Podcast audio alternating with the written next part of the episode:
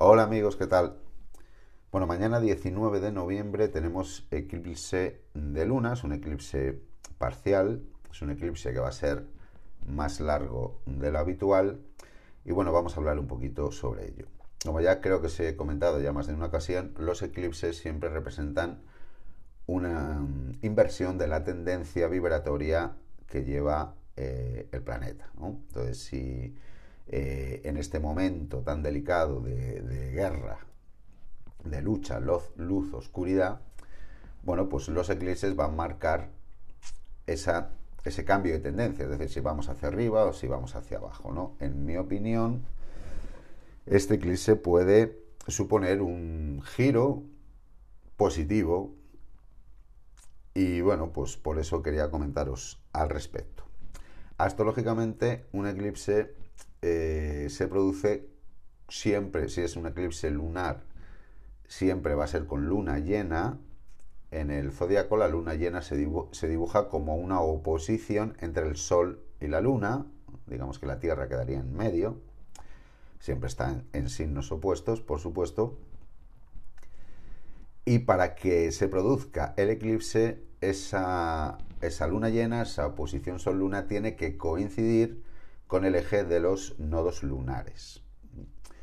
En este caso tenemos al nodo norte ahí al, al principio de Géminis y al nodo sur al principio de Sagitario y la luna llena va a caer con el sol eh, en Escorpio, al final de Escorpio, y con la Luna al final de Tauro. Por eso es un eclipse parcial. No es total, pero no deja de ser un, eclipse, ¿no? que además se va a ver en casi todo el planeta, menos en parte de África y de Asia.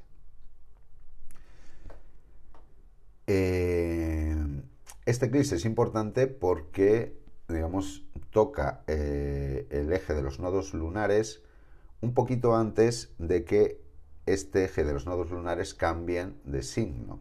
Es decir, el, nodo norte el día 23 de diciembre abandonará Géminis para pasar a Tauro y el nodo sur paralelamente abandonará Sagitario para entrar en Escorpio. Entonces, bueno, entramos, digamos, en otro en otra etapa diferente. Acordaros que el eje de los nodos marca mucho el destino o el, el camino que hay que tomar, ¿no?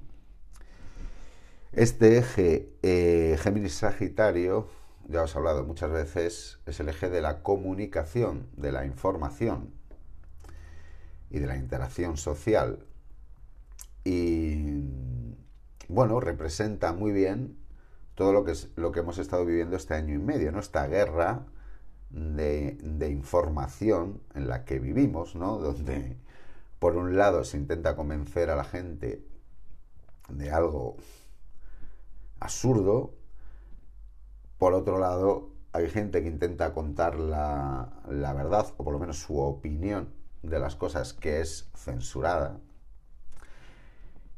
Y este eclipse y esta época que empieza mañana y que, eh, bueno, lo que resta de año, tiene que marcar, tiene que marcar muy bien esta, esta guerra de información en la que estamos. ¿no? Por lo tanto, si un eclipse supone una inversión de la tendencia, pues en mi opinión yo creo que en esta parte final de año va a haber mucha gente que va a abrir los ojos y que se va a ir dando cuenta de lo que está pasando realmente. Eh, y esto simplemente porque lo va a ver en su entorno. Yo ya cada día es más evidente, eh, yo lo veo en mi entorno, cada día hay más gente afectada por esto que llaman vacunas. Y claro, esto hace pues que, mucha gente vaya abriendo los ojos. A la fuerza, a palos, pero van abriendo los ojos, ¿no? Evidentemente sigue habiendo gente que, lo sigue negando, aunque lo tenga delante.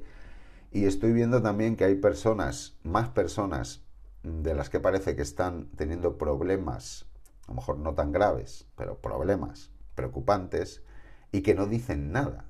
Incluso eh, me cuentan una serie de cosas mm, que la gente debería saber.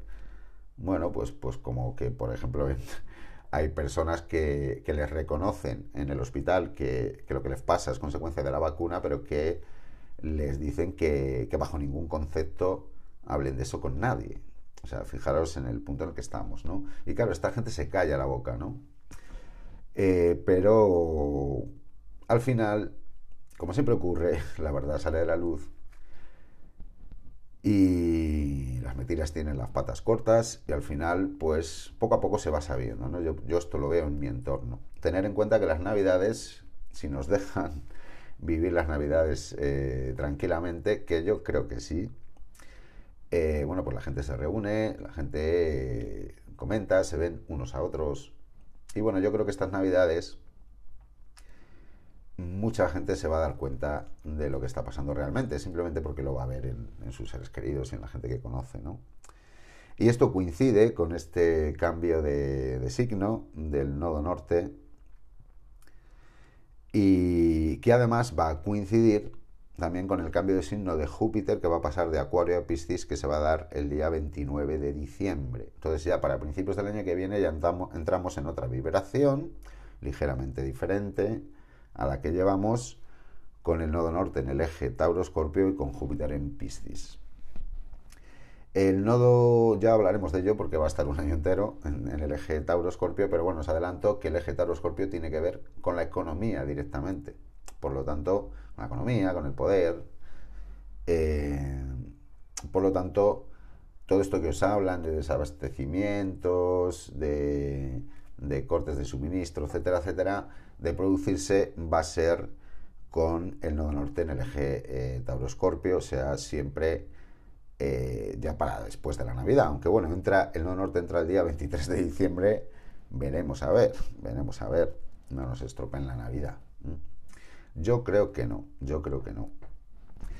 Eh, analizando un poco mm, lo que se ve, yo veo que esta gente anda un poco Mm, nerviosa, muy nerviosa y sin saber muy bien qué hacer.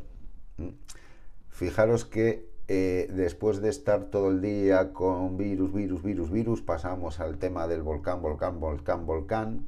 Acordaros que hemos hablado que el siguiente paso eh, de esta agenda satánica que tienen es darnos el coñazo con el tema del cambio climático, los desastres naturales, ya lo dijo nuestro presidente, así de claro.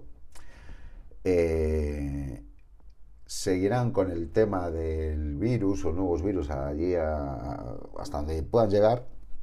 Pero bueno, estaba claro ese cambio de discurso, lo que hemos hablado ya muchas veces, y ahora se les ve como, les veo como muy nerviosos, fijaros el ataque que, están eh, haciendo sobre la gente que no quiere vacunarse está siendo brutal. Es como, yo para mí es como, como la última ya. Vamos a por todas, vamos a presionar aquí hasta el final a ver si conseguimos que se vacunen algunos más. Eh, pero fijaros que estábamos con el volcán, luego nos vienen con el tema de, desabastecimientos, cortes de energía. Ahora nos vuelven otra vez con que si los casos, que si preocupan, que si hay que confinar, que si. Bueno.